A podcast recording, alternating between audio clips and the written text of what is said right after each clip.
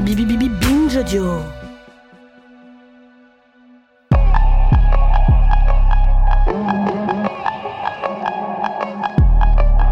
Mes chers amis, je ne sais pas vous, mais moi je trouve ça de plus en plus difficile de ne pas devenir folle. Je trouve ça de plus en plus difficile de vivre dans un monde qui nous rend complices de ces atrocités, d'en avoir conscience, de tenter parfois d'étouffer cette conscience, et de vivre finalement dans une dissonance cognitive plus ou moins constante. Hier, le Parlement a voté pour la première fois la reconnaissance du génocide ouïghour en cours en Chine. Les Ouïghours, c'est une minorité musulmane, enfermée dans des camps de travail qui fournit les matières premières pour un bon nombre de vêtements que nous portons sur nous et de matériel informatique que nous utilisons. Ce vote est une avancée. Mais l'industrie de la mode cache bien d'autres réalités.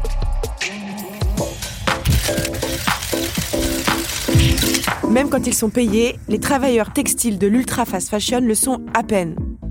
Ils travaillent dans des conditions qui ne leur permettent pas de vivre dignement, voire qui les tuent. On pourrait croire qu'en achetant plus cher, on achèterait des produits de qualité qui ne cautionneraient pas indirectement ces pratiques. En réalité, même dans ce cas, d'autres problèmes se posent. Des problèmes d'une autre nature, précisons-le, mais ils se posent quand même. Récemment, la vidéo d'un shooting photo organisé à Waraka par la marque Cézanne a fait polémique. On y voit des photographes français prendre en photo une femme indigène assise sur une chaise devant de grands tissus, elle-même habillée d'un gilet Cézanne. La créatrice est depuis excusée. Soit. Mais a-t-elle annoncé qu'elle rémunérerait son modèle à un juste salaire? Pas que je sache. Appropriation culturelle, exploitation, pollution, esclavage. L'industrie de la mode est-elle l'enfer sur Terre? Et que peut-on faire? Peut-on faire quelque chose? L'industrie de la mode est très intéressante parce qu'elle nous met aussi face à un des paradoxes de notre époque. On sait et puis on oublie. On s'offusque et puis on achète. Elle pose la question de l'utilité du savoir. Le temps où la littérature et les films présentaient une réalité que personne ne connaissait est presque totalement dépassé, écrit Édouard Louis dans Conversation sur l'art et la politique. Zola écrivait pour montrer la vie dans les usines ou dans les mines, Sartre pour rendre visibles les prostituées et les homosexuels. Maintenant, avec les nouveaux médias, tout ou presque est visible. Si tout le monde a accès au réel, si tout le monde sait à peu près qu'il existe de la violence, comment faire pour que les gens s'y confrontent et que naisse en eux la volonté de changer cela? La question n'est plus de montrer, mais de confronter, écrit encore Édouard Louis. Alors confronter, c'est ce qu'on va essayer de faire aujourd'hui. Se confronter à l'industrie de la mode et se confronter à nous-mêmes. Tenter de savoir pourquoi on a tant le sentiment de devoir consommer pour exister.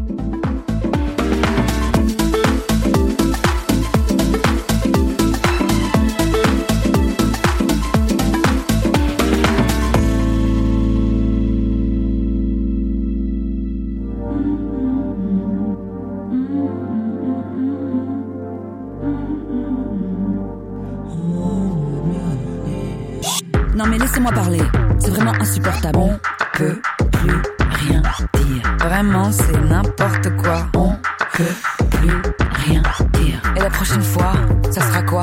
On peut plus rien dire. Qu'est-ce que c'est que ça? On peut plus rien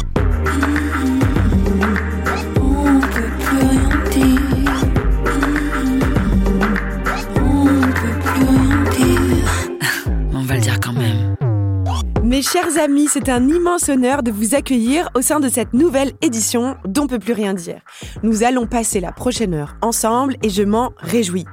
Chaque semaine, nous nous retrouvons pour répondre à une question autour de l'actualité. Cette semaine, nous nous demandons si nous devrions brûler nos habits et toute l'industrie de la mode avec. Et surtout, comment faire pour ne pas ajouter au malheur du monde tout en ayant quand même un certain style? Avec moi pour répondre à ces questions, j'ai la joie de recevoir Audrey Millet. Audrey Millet, vous êtes docteur en histoire, vous êtes membre du collectif Fashion Révolution France et vous êtes l'autrice du Livre noir de la mode, paru en mars 2021.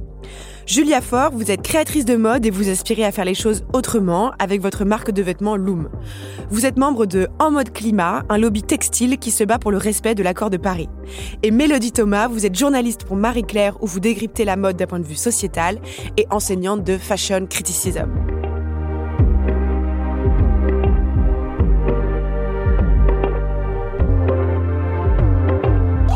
Première question, je me penche vers, euh, vous peut-être, Audrey Millet.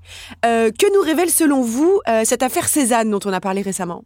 L'affaire Cézanne, en réalité, révèle le fond d'une industrie qui est de plus en plus pourrie, qui est bercée dans le plagiat et euh, qui a mauvaise réputation pour de très bonnes raisons. C'est pas la première affaire euh, d'appropriation culturelle. On pense notamment, alors il y avait eu Jean-Paul Gaultier euh, qui avait repris des vêtements des Samis en 94. On avait les Samis, pardon, je sais pas. Les Inuits. D'accord. Voilà.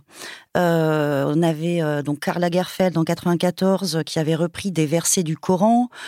également Isabelle Marant qui avait repris des motifs mexicains euh, aussi. En fait, l'appropriation culturelle, c'est la copie d'une autre culture à qui on ne rend rien. En fait, c'est du vol. Mais c'est du vol euh, qui est en réalité extrêmement classique, puisque une grande part de l'industrie de la mode est fondée sur le plagiat. Comment on peut savoir où s'arrête, par exemple, l'échange d'influence, l'inspiration, et où commence euh, l'appropriation culturelle, Mélodie Thomas? C'est une question, je pense que c'est un peu le fond du problème. Mais en réalité, euh, ce qui, une des mentions euh, qu'on oublie souvent dans la question d'appropriation culturelle, c'est justement est-ce que le créateur cite la source euh, et rémunère euh, euh, les personnes issues de cette tradition culturelle à leur juste valeur. Et je pense que ça a été toute la problématique qui s'est notamment présentée au, au, sein de Cézanne, c'est que contrairement à bien des designers, euh, elle a, euh, enfin, la marque a réalisé le shooting au sein euh, de la culture dont elle s'était inspirée. Elle a utilisé des personnes au sein de cette culture, mais ce qui a véritablement posé problème, c'est que il a été fait mention que la femme aurait été rémunérée seulement 10 dollars euh, pour sa présence euh, lors du shooting. Et ça montre bien, là, quelque part, une forme de dévalorisation euh, de d'une culture à laquelle pourtant la marque prétend vouloir rendre hommage. Donc je pense que c'est vraiment cette dissonance-là euh, qui a créé euh, bah, euh, la polémique euh, qui est venue sur les réseaux sociaux, mais surtout qui est vraiment venue aussi, et ça faut bien le préciser, c'est vraiment venu en fait de, de personnes issues d'Amérique latine et même du Mexique en elle-même qui ont vraiment pris la parole et dit maintenant ça suffit, à chaque fois que vous venez au Mexique, c'est pour vraiment nous voler nos cultures et jamais vous ne, ne réussissez à à, les valoriser quelque part.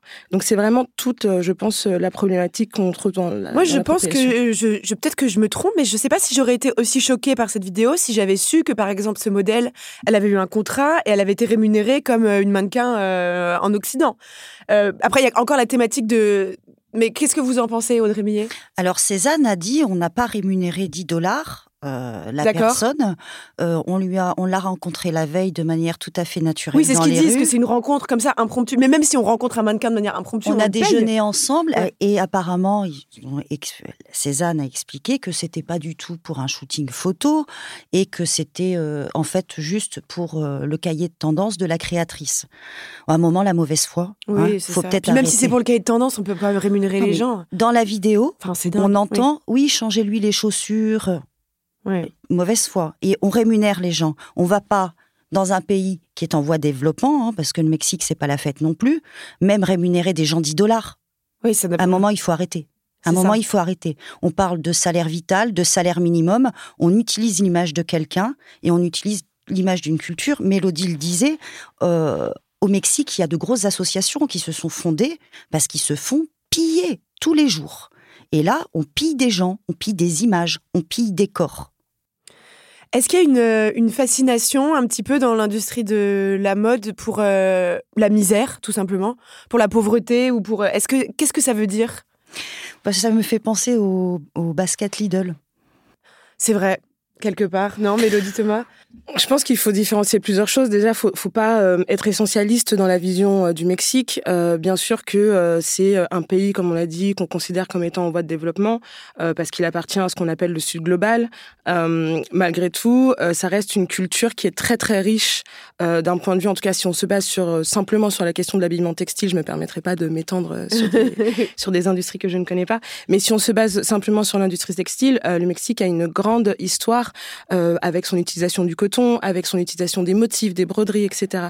Donc pour moi, c'est pas forcément que la mode a une appétence euh, euh pour la misère. Mhm. Euh, c'est plutôt, je pense que ah bah, la mode vient en tant qu'industrie conquérante née dans les pays du Nord global, et je pense que elle n'a pas encore saisi qu'aujourd'hui on était, on vivait à une époque où on peut pas juste aller dans un endroit qui est qui est déconsidéré en tout cas d'un point de vue euh, euh, dont on a construit l'histoire dans nos dans nos pays euh, pour simplement prendre ce qui nous intéresse et mhm. revenir chez nous et le retransformer pour des gens pour une question de folklore parce que c'est ça aussi je pense qui est le qui est le nœud du problème aujourd'hui donc je pense pas que ça soit une question de ah c'est le Mexique est un pays misérable ou de miséreux et on vient se servir c'est plutôt que inconsciemment on a encore je pense une forme de comportement néocolonial euh, quand on va euh, dans euh, des pays comme bah, en Amérique latine, en Amérique du Sud, comme on le fait également en Asie, comme on le fait en Afrique, en fait comme on le fait dans la majorité des pays du, du Sud global. Tout à fait. Julia Fort, vous qui êtes du métier, est-ce que vous pouvez nous raconter un peu comment comment on design ces collections, comment on cherche son inspiration, comment ça se passe la conception d'un vêtement, dans, déjà dans sa tête? Alors vraiment, bon, je pense qu'il faut que vous regardiez le site internet de ma marque parce que globalement on fait des t-shirts blancs et des pantalons bleus. bah même justement, bah quand même, même. Ce qui, est, ce qui est vraiment la meilleure protection possible contre la tentation d'appropriation culturelle ou de vol. Quoi. Enfin, on fait vraiment euh, du basique de bonne qualité. Donc je dois vous avouer que Peut-être que je suis un peu usurpatrice d'être ici, mais je suis pas une créatrice de mode. Enfin, donc il y a quelqu'un dans notre équipe qui est styliste et qui, donc qui a meilleur goût que nous et qui sait euh, choisir euh, euh, des couleurs et adapter les coupes, etc. Mais nous, on marche pas du tout. On fait pas de collection. En fait, on a une collection permanente et on essaye, voilà, de, on essaye globalement de faire du unique éthique. Enfin, si, on devait, si on devait résumer ça. Donc il y a globalement une, tout, un, tout un process de création qui n'est pas oui, c'est du basique. Pas, on fait pas Cézanne, etc. Donc on n'est pas, on n'a pas du tout, on n'est pas du tout confronté à, ces problématiques-là, euh, ce qui est euh, très confortable. Oui, allez-y, Thomas. Je, je, trouve que c'est hyper intéressant euh, ce que vient de dire Julia parce que ça parle d'un problème qui est très profond. Euh, je pense que la raison de l'appropriation culturelle s'explique aussi parce que la mode, la manière dont on pense la mode, en tout cas euh, en Occident, ça se base sur la réinvention, le renouvellement perpétuel. Et par conséquent, puisqu'il faut toujours trouver une nouvelle tendance pour euh, acquérir de nouveaux acheteurs, puisqu'il faut toujours trouver euh, de nouvelles manières de séduire, eh bien forcément, on peut pas juste se baser sur ce qu'on a déjà. On obligé d'aller grappiller de l'information ailleurs. Donc je pense qu'on est mmh. beaucoup plus tenté euh, quand on est un designer qui doit proposer 3, 4, 5, 6, 7, 8, 10 collections par an euh, que euh, quand on est effectivement quelqu'un qui se dit non, nous on veut rester sur des vêtements très basiques que les gens vont pouvoir incorporer à leur garde-robe et donc on veut juste un bon t-shirt blanc, un bon jean, un bon pull, etc., etc. Donc c'est aussi une manière de penser la mode qui est différente, mais qui explique, je pense, ces Très intéressant ce que vous dites. Ça me fait penser, ce que vous expliquez dans votre livre, Audrey Millet, c'est ce concept d'économie du désir euh, permanent, non C'est ça? Tous les lundis, voilà, absolument, il y a une nouvelle tendance. Donc quelque chose qu'il faut... Tous les lundis, vraiment? Oui, oui, tous les lundis. C'est cette jupe qu'il faut avoir. Donc ça, c'est assez problématique euh, parce que euh, déjà, enfin, en fait, on exploite aussi les designers quelqu'un qui est tranquille, qui a son book, euh, qui va regarder des tableaux, des tissus, s'inspirer de culture, coopérer. Mhm. Par exemple, avec le Mexique, avec les designers mexicains, c'est tout à fait possible. Il y a des licences hein, pour les motifs. La coopération d'égal à égal. C'est comme ça qu'il faut le faire. Mais euh, le goût de l'exotisme, le goût du changement, euh, le goût du folklore, comme le disait Mélodie, alors cet exotisme qui excite les pays occidentaux, ben, c'est quand même on va loin. Le Mexique est un pays magnifique. On peut faire des shootings sublimes. En plus, c'est sans doute moins cher que d'autres îles euh, sublimes. Donc à un moment, il faut juste coopérer. Il faut il y a des designers, il y a des motifs, il y a des licences, il y a des associations au Mexique. Une coopération d'égal à égal, parce que Mélodie le disait, il y a ce problème de la source. Alors, dans un livre, une note de bas de page, voilà, vous faites insertion de mhm. bas de page. Euh, en musique et en mode, c'est beaucoup plus compliqué. Donc il faut que ce soit assumé et dit, nous avons coopéré ensemble, d'égal à égal. Ça inclut une rémunération euh, correcte également. Pour revenir un peu sur le, la ville, le, circuit de, fabrication du, vêtement, s'intéresser un peu à, toutes euh, ces étapes. Donc il y a la question de la conception, la question de l'invention, la question de l'appropriation ou de la coopération. J'ai bien, on a bien entendu euh, vos arguments. Je me demande après. Euh, comment sont fabriqués aujourd'hui les vêtements? On dit que l'industrie de la mode est l'une des plus polluantes, même aussi polluante que, que l'aviation. Est-ce que c'est la production qui est extrêmement polluante? Julia Fort. je peux peut-être répondre. Allez-y. Euh, en fait, la question de la. Enfin, à, cette table, on sait que le, mot de industrie de la mode deuxième plus polluante au monde, en fait, c'est un, un, fait qui a été débunké il y a, il y a quelques années, mais, mais ça reste pourrait croire. Ah, c'est pas vrai. C'est pas vrai que c'est la deuxième industrie ça, veut rien dire. En fait, polluant, ça veut rien dire dans le sens, euh, euh, ben il y a euh, la pollution des sols avec les rejets chimiques, il y a la destruction de la biodiversité, il y a les émissions de gaz à effet de serre qui participent au réchauffement climatique. Et c'est et, c'est normal qu'on ait tous envie de reprendre euh, ce terme-là parce qu'il est simple. Mais le problème euh, des, phrases choc et simple, c'est que bien souvent, elles ne disent pas la nuance euh, de ce qu'il y a derrière. C'est bien vrai. Je laisserai Audrey Millet détailler les autres, les autres aspects polluants de la mode, mais moi, moi je, mon expertise, ça serait plutôt sur les émissions de gaz à effet de serre. on sait que la mode, c'est entre 2 et 8% des émissions de gaz à effet de serre de la planète et euh, que euh, euh, c'est le volume global d'émissions de gaz à effet de serre n'est pas en train de diminuer, au contraire. Quoi. Alors que si on reprend qu'est-ce que qu'est-ce que devraient être les engagements des industries pour qu'on atteigne les objectifs de l'accord de Paris, c'est-à-dire rester sous les 1,5 degrés, enfin maintenant c'est foutu, mais rester sous les 2 degrés de réchauffement climatique, il faudrait que d'ici à 2050, la mode divise par 3 ces émissions de gaz à effet de serre. Donc on n'est pas sur la bonne voie. Donc la mode mmh. réchauffe le climat et la mode n'est pas sur le chemin de, de réduire son, son, impact sur le climat. Audrey Millet Alors, on a plusieurs types de pollution. Euh, pollution environnementale, hein. on a la pollution des sols, bien entendu, avec les pesticides, mais on a un autre type de pollution, c'est la pollution des corps, parce que ces sols pollués, euh, le petit Bengladi ou euh, les gens du Pendjab, ils boivent cette eau, donc, on a un enfant qui, à 3 ans, et c'est véridique, hein, a un cancer, euh, doit avoir un nouveau rein, doit avoir une grève de rein. Bon, mais évidemment, au Pendjab, hein, euh, il n'y a pas de sécurité sociale. On a des vendeuses euh, qui, à force de toucher des produits qui sont toxiques, cancérigènes et mutagènes, ne peuvent plus avoir d'enfants. On a un accroissement de la fertilité. Donc, ça, c'est les coûts humains, je ne vous les ai pas tous dit. Mm-hmm. Puis, on a aussi, en fait, une pollution intellectuelle puisque l'Occident est avachi sur son canapé à consommer et à chercher une paire de sneakers. Ah, mais on aime les vêtements. Ah bah on adore les vêtements, mais on va en parler. Bah c'est vrai que c'est c'est enfin s'habiller c'est un plaisir, c'est exprimer son identité à travers les habits, c'est quand même euh, enfin c'est un des, une des grandes joies de la vie, non? C'est terrible que du coup euh, ce soit si euh, corrompu comme comme univers, non Mélodie Thomas? En fait, je pense que le le problème, c'est qu'on dit aujourd'hui qu'on aime le vêtement, mais moi, je suis pas vraiment sûre qu'on aime le vêtement. moi, je pense qu'aujourd'hui, on aime l'idée euh, qui est renvoyé par les vêtements. Mais, euh, mais quand on regarde, quand on parle de la question des tendances, et surtout les tendances qui s'accumulent, aujourd'hui, on avait une présence de tendances. On disait, bah, aujourd'hui, c'est le mouvement punk. Donc, pendant 5, 6 euh, ans, 10 ans, on a une tendance comme ça qui traverse, qui traverse une époque. Aujourd'hui, quand on regarde, il peut y avoir 15 tendances, 20 tendances dans, la, dans le même mois. Donc, en fait, ça révèle aussi que, alors, d'un côté, on peut se dire on a le plus le choix, ce qui, euh, ce qui pourrait être vu comme positif. On est dans une société démocratique, chacun peut enfin choisir des vêtements en fonction de ce qu'il aime, etc. Le problème, c'est, à mon sens, il y a aussi une uniformisation euh, de la manière dont on s'habille. Euh, parce que euh, ah oui paradoxalement paradoxalement oui. Parce qu'en fait aujourd'hui bah, on a aussi envie de s'habiller d'une manière qui est reconnue enfin on a toujours eu envie de s'habiller d'une manière qui est reconnue par ses pairs. C'est juste qu'aujourd'hui on l'a divisé en plein de sous-groupes. Euh, et puis bah, c'est Orsola De Castro qui est la cofondatrice de Fashion Revolution tout court qui a écrit un, un livre que j'ai beaucoup aimé qui s'appelle Loved Clothes Last. Et elle parle de quelque, quelque chose qui pour moi est vraiment est, véridique, c'est-à-dire que si on aimait vraiment nos vêtements, on en prendrait soin. Et aujourd'hui, on a totalement perdu cette appétence de euh, euh, j'aime beaucoup ce pull, euh, comment est-ce que je fais pour le réparer, comment je le reprise, comment comment plutôt que de juste acheter quelque chose d'autre, je peux je peux déjà regarder ce que j'ai chez moi et changer la fermeture éclair, changer le bouton, juste peut-être faire un ourlet, reprendre une, une chose qui a besoin d'être reprise. Et ça, on ne le fait plus. Donc, on aime le vêtement dans l'idée mais dans les faits, euh, et on l'a vu ces derniers mois, euh, on parlait de pollution tout à l'heure, bah, la pollution textile aujourd'hui est un véritable problème et nous on le ressent pas euh, parce qu'en fait on l'exporte ailleurs. On l'exporte en Amérique du Sud comme on a pu voir au Chili, on l'exporte énormément en Afrique également.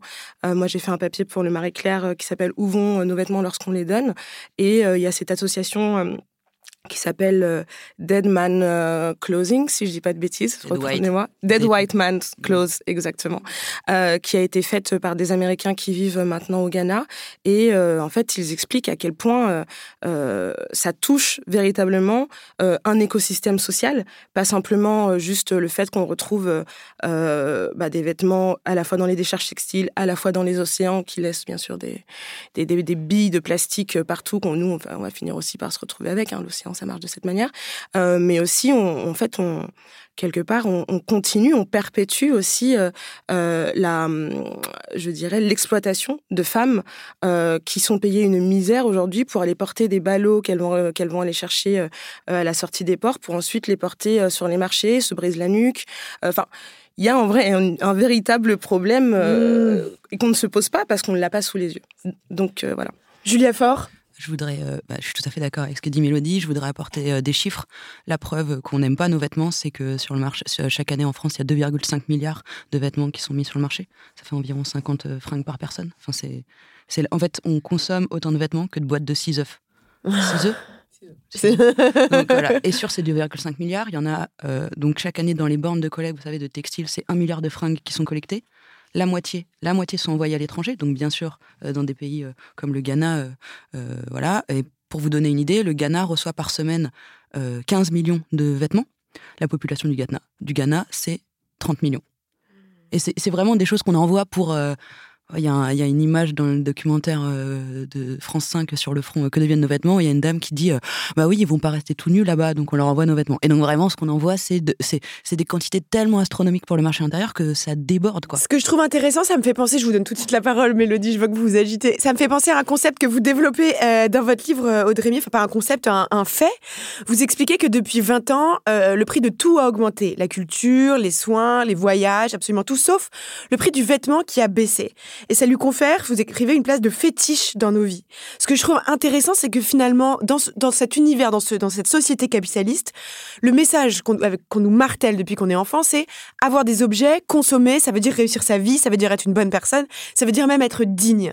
Et j'ai l'impression que le vêtement, euh, même la fast fashion, c'est finalement la dernière chose qui nous reste pour euh, accéder à ce statut, réussir sa vie d'un point de vue euh, capitaliste. C'est pour ça que c'est si dur aussi de... de... C'est pour ça qu'on consomme autant. Non, vous croyez pas?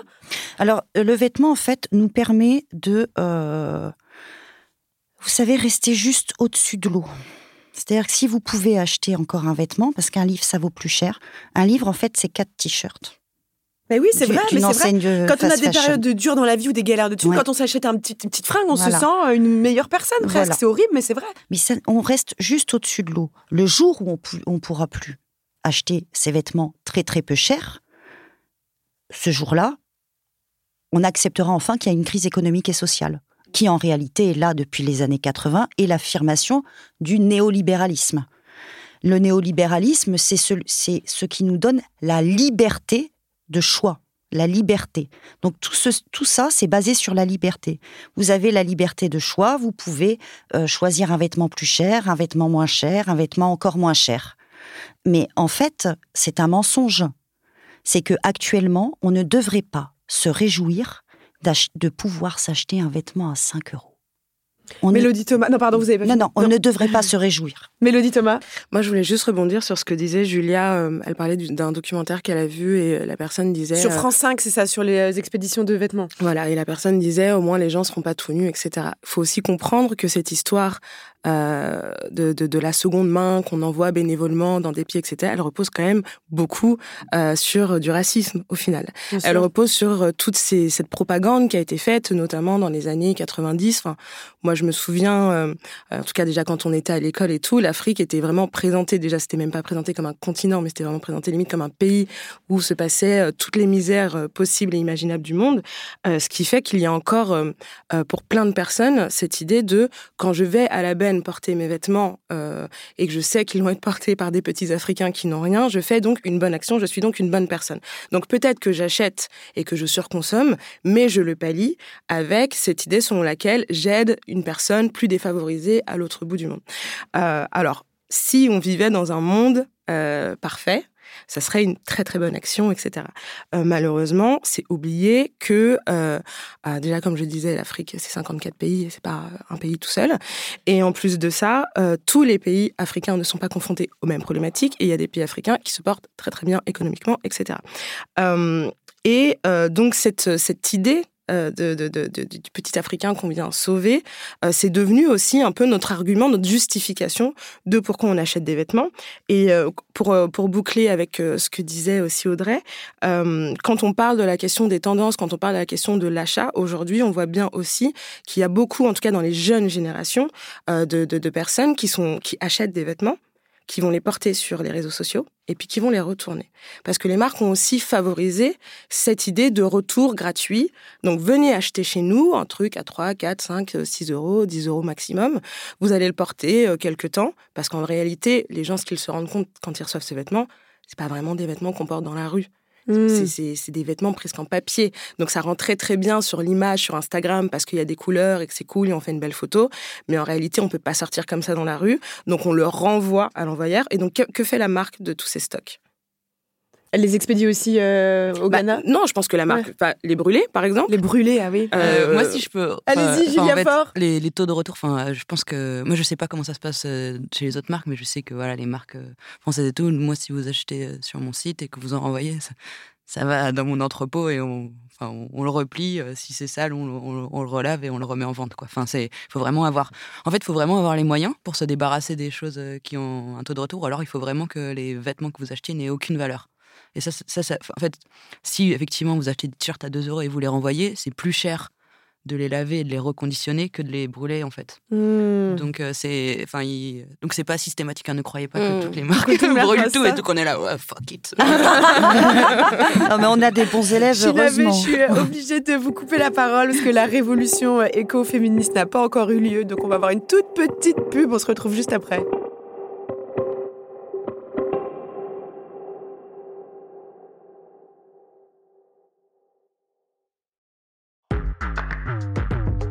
Merci d'être avec nous, c'est toujours On peut plus rien dire nous sommes en train de nous demander s'il faut cancel toute l'industrie de la mode.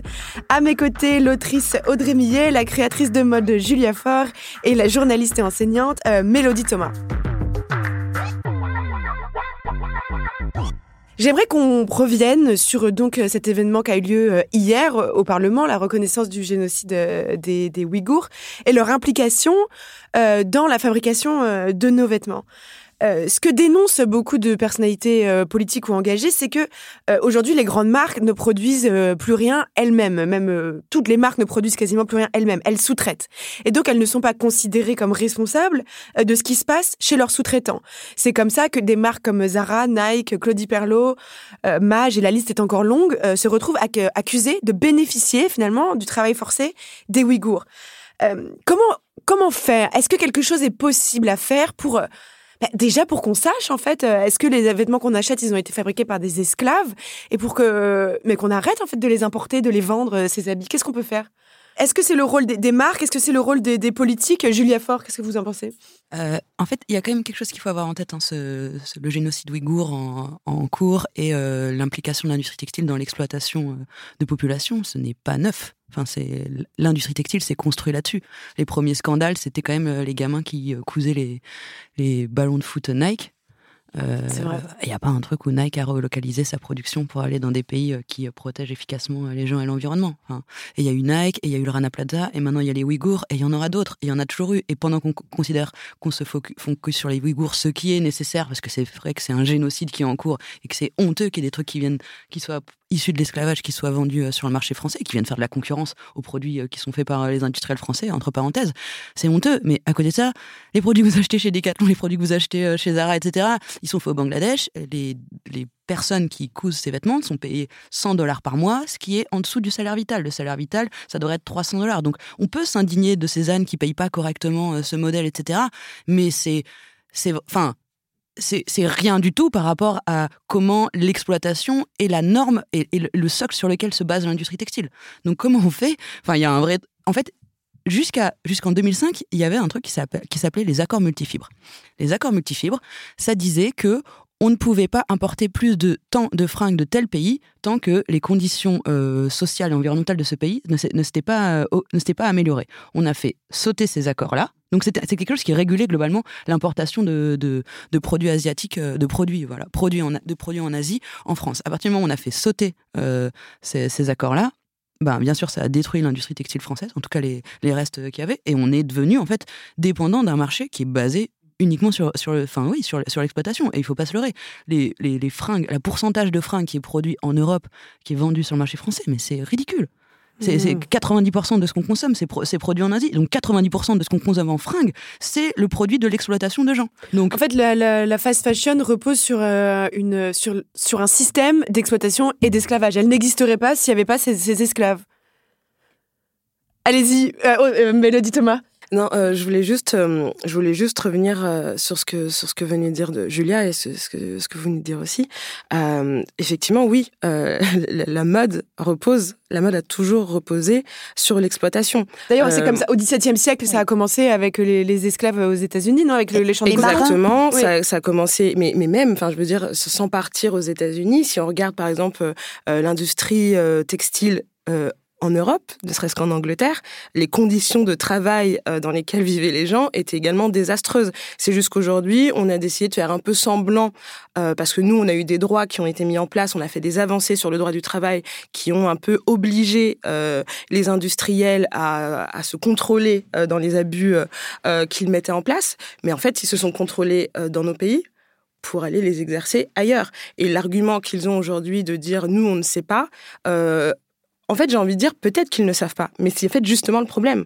Euh, oui, c'est ça, ils devraient savoir. Exactement, ils devraient savoir. Mais aujourd'hui, c'est arrangeant de ne pas savoir parce que ça permet de dire euh, nous, on sous-traite et en fait, c'est aux sous-traitants de voir selon leurs propres régulations au sein de leur pays. C'est à eux de, de, faire en sorte que. Mais vu les conditions de production qu'on donne aussi aux usines textiles, où euh, par exemple on met euh, les usines en compétition les unes avec les autres pour produire toujours plus rapidement et toujours à bas coût, on peut pas s'attendre avec beaucoup de, de, de, candeur à ce que les gens soient rémunérés à leur juste valeur, aient des pauses pour pouvoir déjeuner, que les mmh. femmes partent euh, en congé maternité comme chez nous et se dire oh, c'est quand même bizarre euh, parce que bon, euh, nous on a fait confiance à notre sous-traitant. Bah, non, vu, la, vu les conditions aussi dans lesquelles on place les usines, ce n'est pas possible. Et moi, je voulais juste revenir aussi sur un terme qu'on utilise depuis tout à l'heure, qui est celui de fast fashion, mhm. avec lequel moi je suis toujours un peu en tension. Ah, parce que fast fashion, aujourd'hui, on en parle pour parler d'un certain type de marque. Donc, on va en parler pour H&M, on va en parler pour voilà Chine. En ce moment, tout le monde est en train de dire l'ultra fast fashion. Bon, la fast fashion, c'est la manière dont l'industrie de la mode fonctionne entièrement, euh, à tous les niveaux. On peut parler des marques de luxe, elles sont dans la fast fashion. À partir du moment où une marque de luxe décide de faire euh, six collections par an, qui a besoin aujourd'hui euh, de vêtements issus de six collections différentes? Personne. Donc, on est dans la fast fashion, on est dans l'idée de toujours produire plus, toujours proposer de nouveaux produits pour toujours s'enrichir. Et ça se fait au détriment euh, d'individus. On parle très très peu du luxe quand on parle de la question de l'exploitation à l'étranger. Il y a eu pourtant énormément de papiers qui ont été faits euh, sur des exploitations qui se passent à l'étranger, mais aussi en Europe.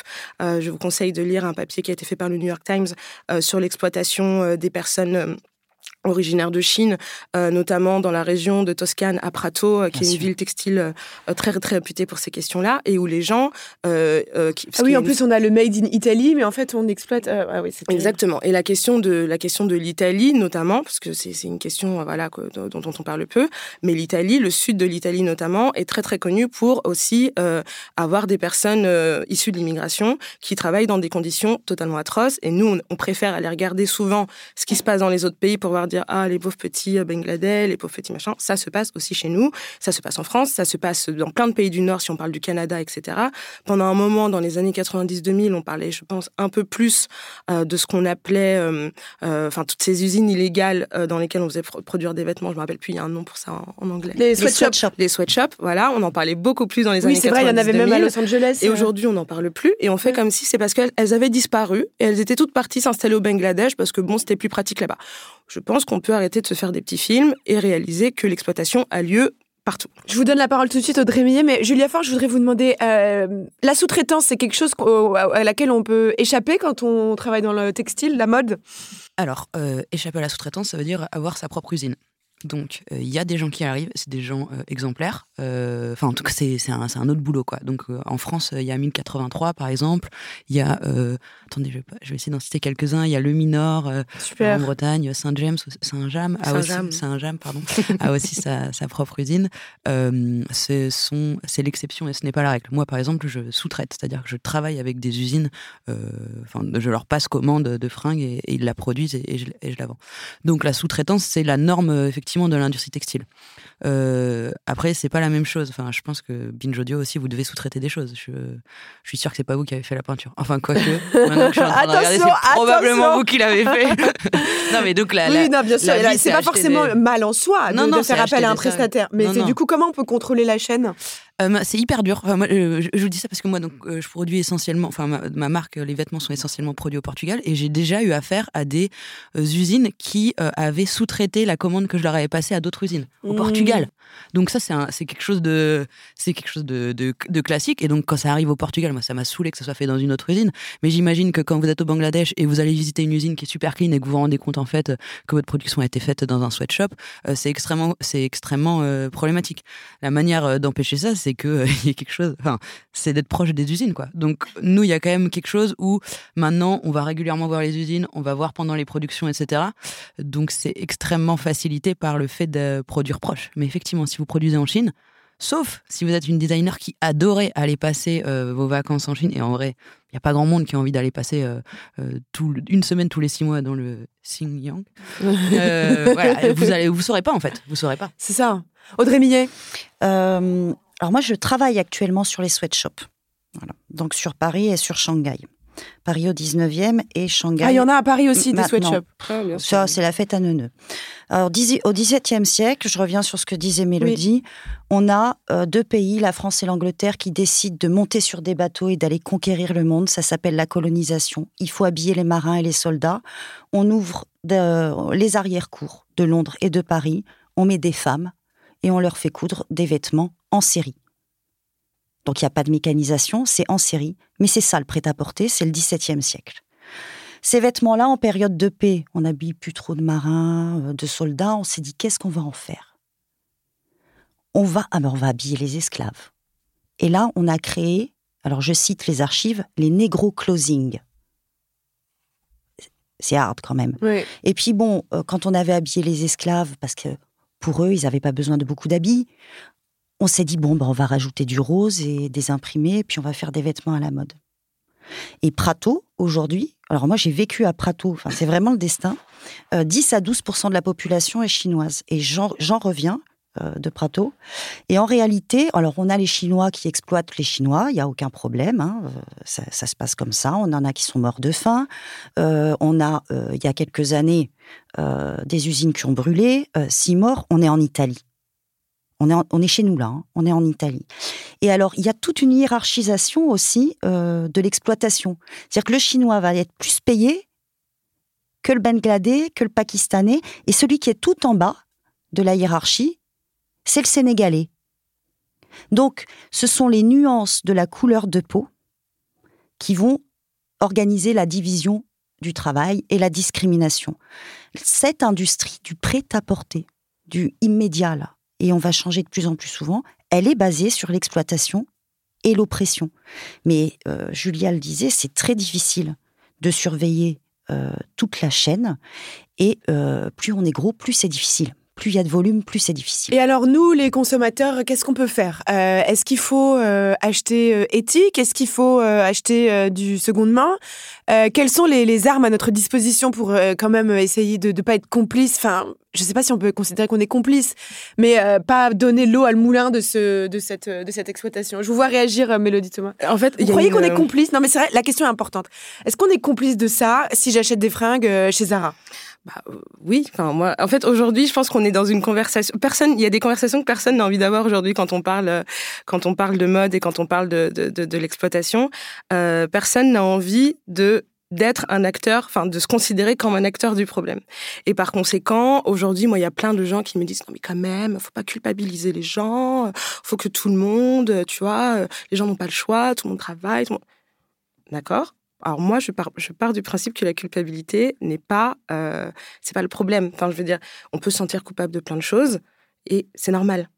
En fait, on devrait, les gens ne devraient pas euh, se dire mais pourquoi je devrais me sentir coupable? En fait, on doit se sentir coupable parce qu'on sait que si euh, les marques produisent, c'est parce que des gens achètent.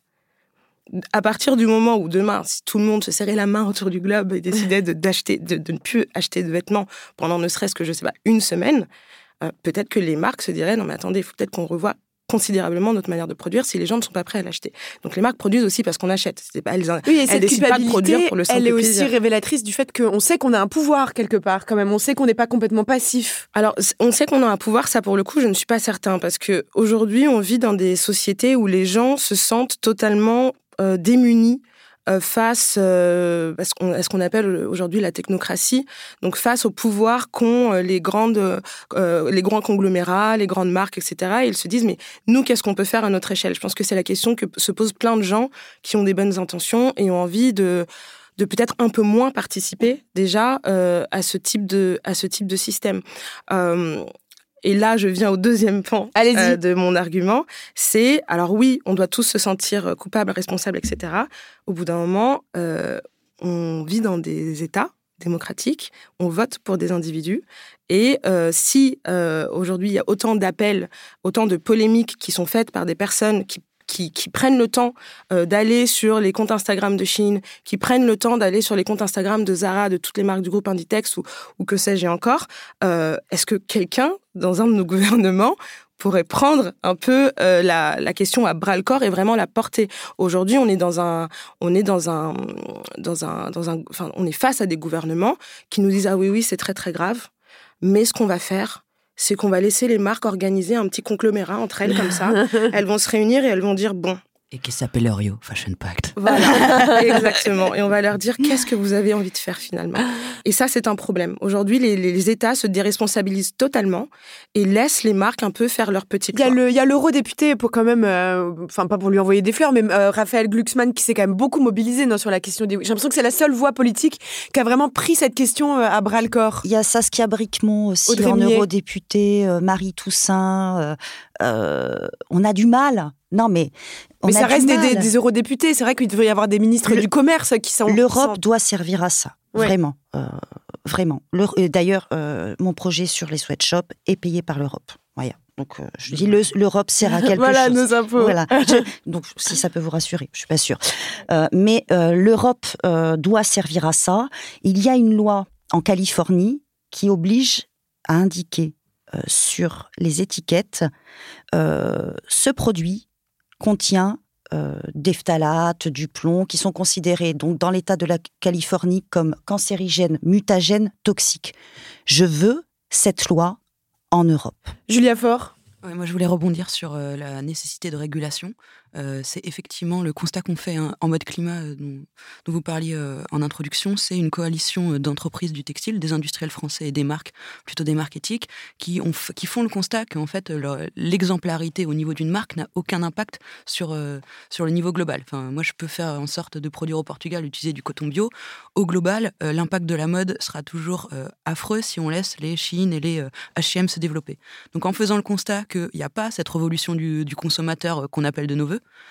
pour, euh, pour plein de raisons. Hein. Ça, n'existe pas. Ça fait 30 ans qu'on attend ça. Ça, n'existe pas. Euh, ça, ça, n'a pas changé. Enfin, Nike, Nike est plus puissant aujourd'hui que jamais. Or, ils produisent toujours. Enfin, ils, enchaînent scandale sur scandale, quoi. Donc, la révolution du consommateur euh, ne, ne, fonctionne pas.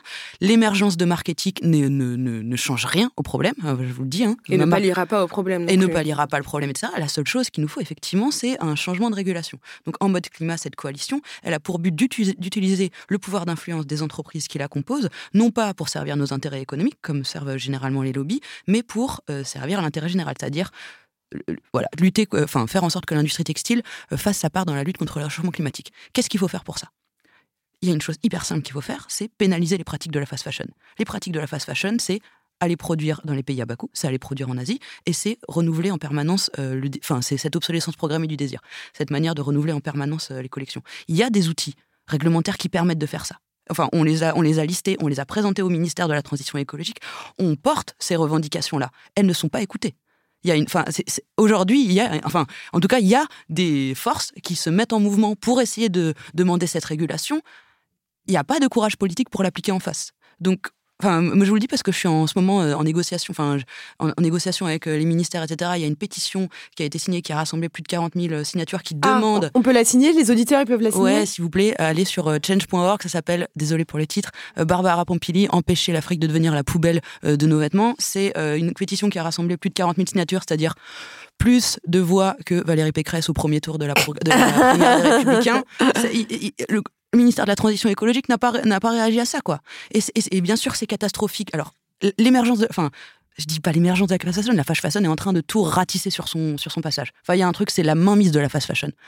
La mainmise de la fast fashion a bien sûr des conséquences dramatiques sur le réchauffement climatique, sur la pollution, sur la pollution en Afrique, mais elle a aussi des conséquences dramatiques à l'échelle euh, nationale. On perd, on perd nos emplois de l'industrie textile avec 2005, là, les accords euh, multifibres qui sont sautés, c'est 300 000 emplois dans le textile qui disparaissent. Il va y avoir la même hécatombe sur le retail, sur les vendeuses et les vendeurs des magasins, parce que toutes les marques, elles sont en train de fermer leurs boutiques et de se concentrer sur le online, ce qui permet d'avoir des, emplois délocalisables, que au lieu d'avoir des magasins en France, tu mets des entrepôts euh, en Europe, dans les pays d'Europe de l'Est, euh, qui sont euh, moins regardants sur les droits sociaux. On, est face à une hécatombe écologique, on, est face, on va être face à une, une hécatombe d'emplois en France.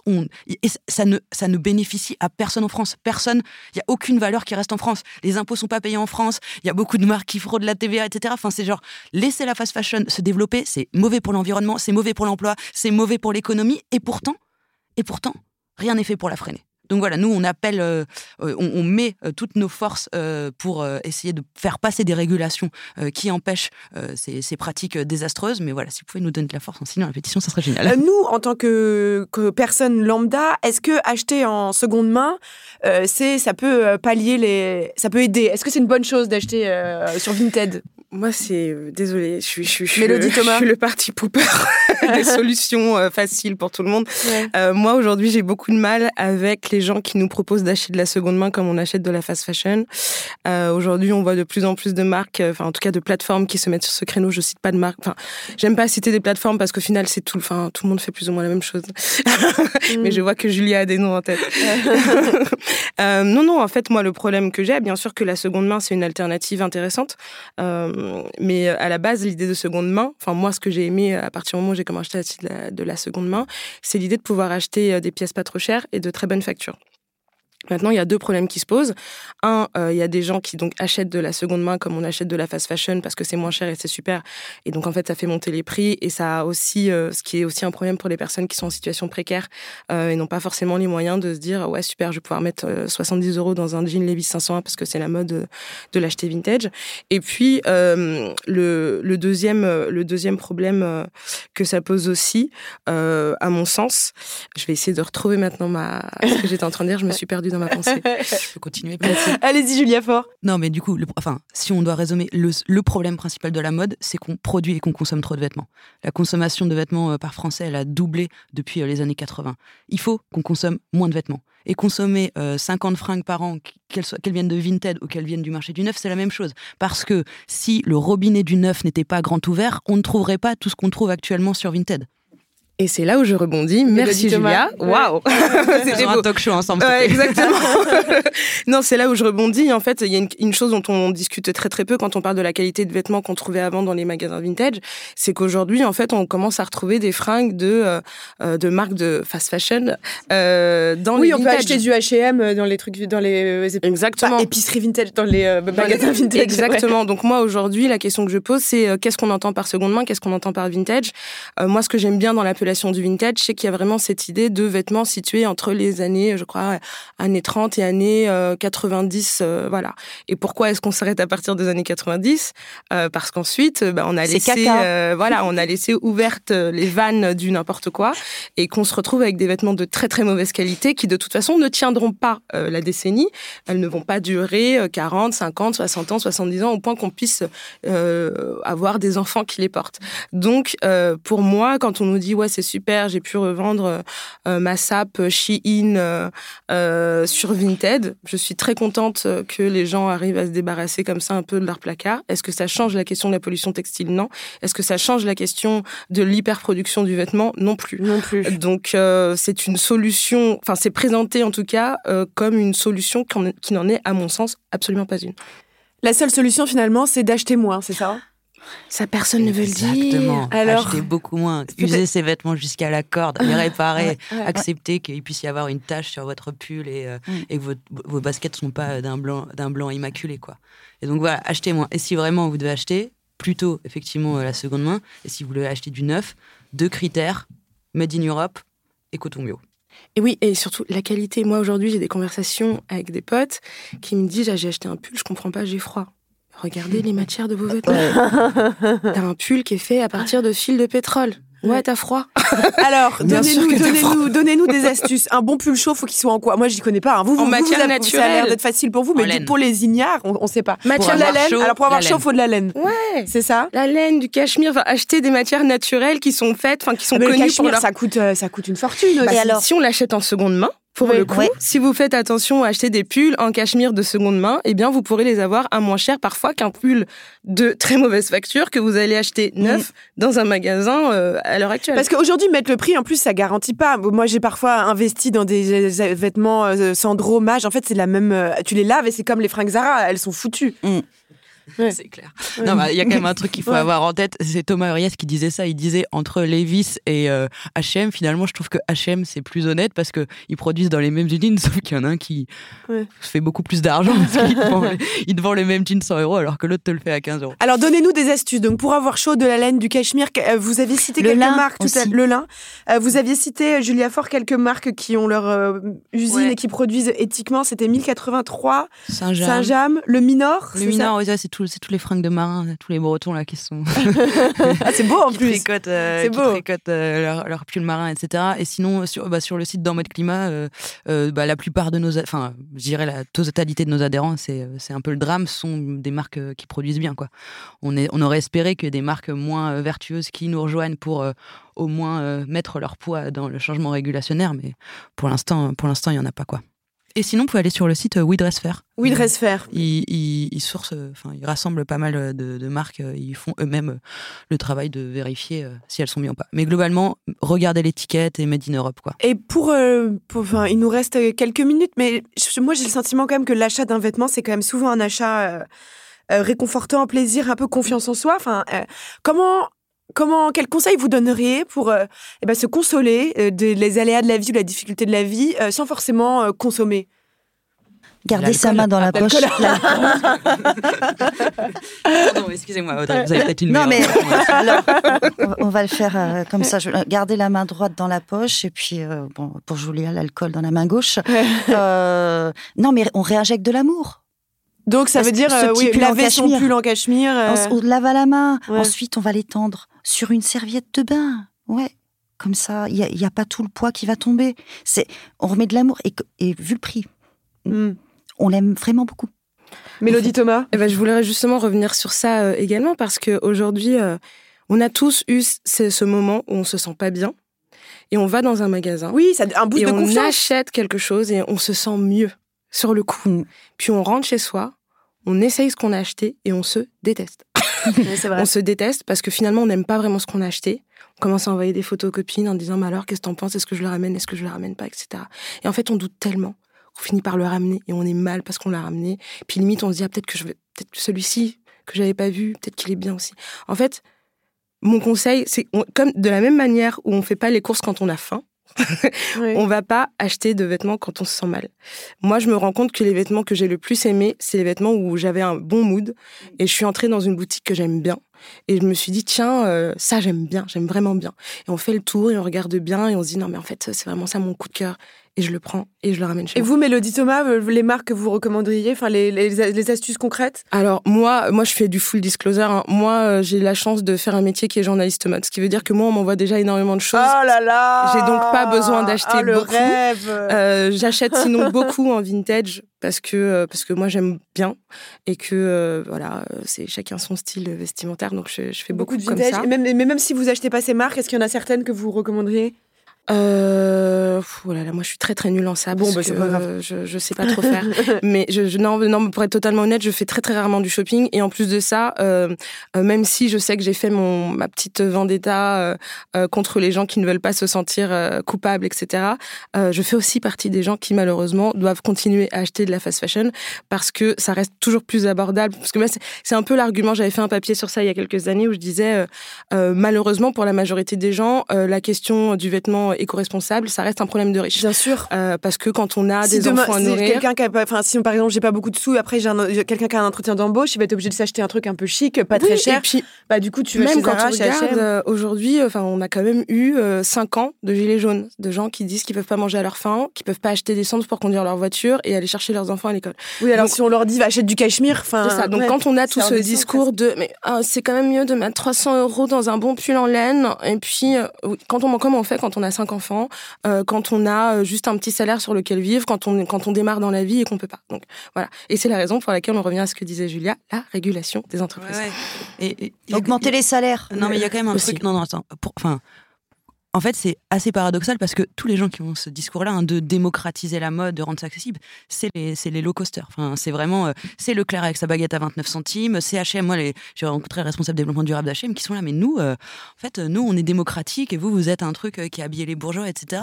Et attends, comment on en est arrivé là? Comment ça se fait qu'on a une population qui est paupérisée en France? C'est entre autres parce qu'on a, on a perdu notre industrie, on a perdu nos emplois, on a laissé, on a laissé quelque chose de se paupériser.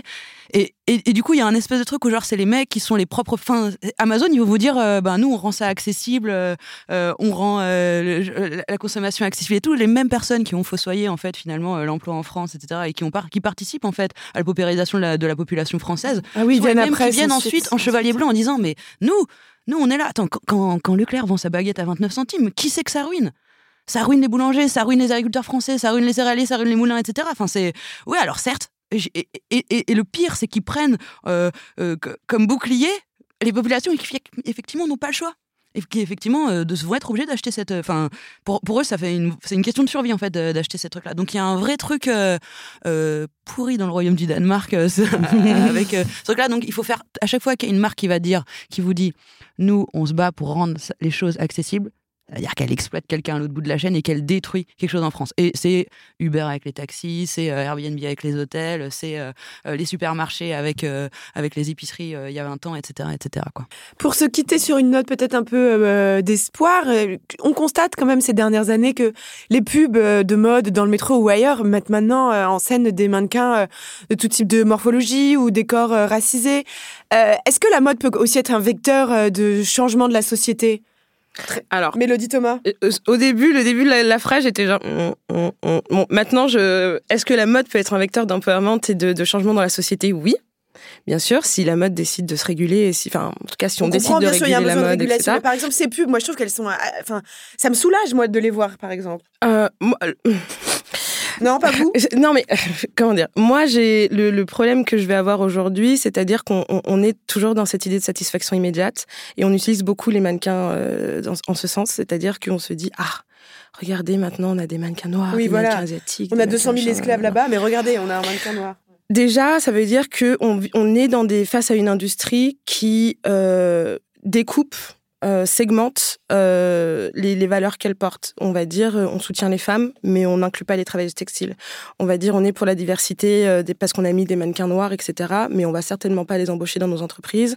Et on va continuer à exploiter des femmes à l'autre bout du monde qui sont des femmes racisées, donc issues de pays du, sud global. Donc on a et on va protéger l'environnement. Mais quand on parle d'environnement, on parle absolument pas euh, des catastrophes qui sont créées localement euh, dans des, dans des, enfin, auprès de personnes qui, bah, qui vont ne pas pouvoir boire leur eau potable, être victimes de cancer et de maladies de la peau, etc., de stérilité, etc., etc., etc. Donc pour moi, j'ai beaucoup de mal aujourd'hui à, à juste vanter cette mmh. apparition, parce qu'en fait, ça sert toujours euh, un discours, ou en tout cas une, forme de représentation qui est la représentation du Nord global, euh, qui se donne un peu bonne conscience euh, par rapport à des populations qui ont toujours été mises au banc de la société. Maintenant, là où ce qu'il faut différencier, c'est ce que la mode peut faire à un niveau peut-être globale et ce qu'elle peut faire à titre individuel. Euh, moi, ce que j'aime beaucoup dans les questions de représentation euh, à titre individuel, c'est que ça va pouvoir permettre à des personnes qui vont être racisées, issues de la communauté LGBT, euh, des personnes handies, etc., bah, enfin, qu'on accepte leur existence dans l'espace social. donc, à titre individuel, oui, je suis totalement pour. Enfin, je suis totalement contente de voir ce titre, ce type de, représentation exister. Audrey Millet, voilà. Eh bien, moi, j'aimerais que le mannequin euh, noir euh, soit payé autant que le mannequin blanc. Ah, parce que oui, y a aussi des histoires de, de, de variation de salaire bah dans le mannequinat. Oui, c'est vrai que euh, c'est opaque les salaires de, dans, les, dans le mannequinat. Oui, oui, mais négocier d'agent à. Enfin, c'est chacun un salaire à la tête du client, quoi. Voilà. Et à la, la nuance de la couleur de peau, toujours ce. Après, je pense qu'aujourd'hui, les choses ont quand même un peu changé à ce niveau-là. Et surtout ça dépend parce que euh, quand on parle de mannequinat on parle quand même encore d'une industrie. Donc c'est pas non plus euh, il n'y a pas d'uniformité euh, non plus. Ça va dépendre aujourd'hui de beaucoup de choses. Ça va dépendre bah, du succès du mannequin. Parce que par oui, il a une cote c'est comme un joueur de foot. Ah bah totalement. Si on prend des mannequins aujourd'hui par exemple des mannequins noirs comme Naomi Campbell comme Adu Takesh comme Anokai je ne pense pas qu'elles aient à se plaindre des salaires qu'elles gagnent par rapport à certaines de leurs homologues blanches ou en tout cas qui ne sont pas racisées parce qu'elles elles arrivent à gérer, à générer de l'argent, à faire du profit, à gagner, de, à, valoriser leur contrat. Mais elles sont trop peu nombreuses. Aujourd'hui, sur la question des mannequins, aujourd'hui, je, je, resterai quand même très modérée parce que euh, on a on a véritablement vu un changement. Après, euh, de la manière dont ça peut s'affirmer euh, dans les différentes campagnes, dans les différentes euh, saisons, on va dire, de, mode, c'est différent. Ça a étudié, je pense, saison par saison, de voir les montées, les descentes de taux de personnes racisées ou LGBTQ ou autres dans, dans les castings. Mais je mettrai quand même un bémol sur ça parce que, pour le coup, s'il y a un truc sur lequel on peut pas trop taper sur la mode, c'est qu'il y a eu un véritable effort qui a été fait sur les questions de représentation sur les podiums. Eh ben, je suis navrée. Non, je vois que vous avez envie de réagir, Audrey Millet, mais je ne vais pas pouvoir vous donner ce, plaisir. On peut plus rien dire. voilà, on, peut plus, rien dire. Merci beaucoup. C'était passionnant. C'était un vrai plaisir de parler avec vous. Merci donc à nos invités. Je rappelle Audrey Millet, Julia Faure et Mélodie Thomas. Merci à notre chargée de production Charlotte Bex. Merci à notre réalisatrice Elisa Grenet. On peut plus rien dire. C'est le nouveau podcast de Binge Audio tous les vendredis sur toutes les applis. Nous, on se retrouve mardi prochain pour votre petite tête-à-tête avec l'une de nos chroniqueuses. Et on se retrouve aussi vendredi prochain pour un nouveau débat. Et d'ici là, mes chers amis, eh bien, promenez-vous tout nus. Je crois qu'il n'y a plus que ça à faire. Et nous, on adore. Rien.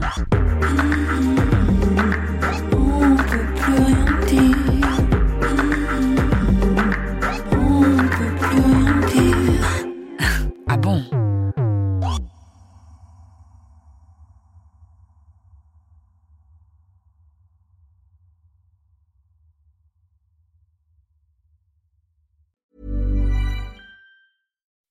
When you make decisions for your company, you look for the no-brainers. If you have a lot of mailing to do, stamps.com is the ultimate no-brainer. Use the stamps.com mobile app to mail everything you need to keep your business running with up to 89% off USPS and UPS. Make the same no-brainer decision as over 1 million other businesses with stamps.com. Use code PROGRAM for a special offer. That's stamps.com, code PROGRAM.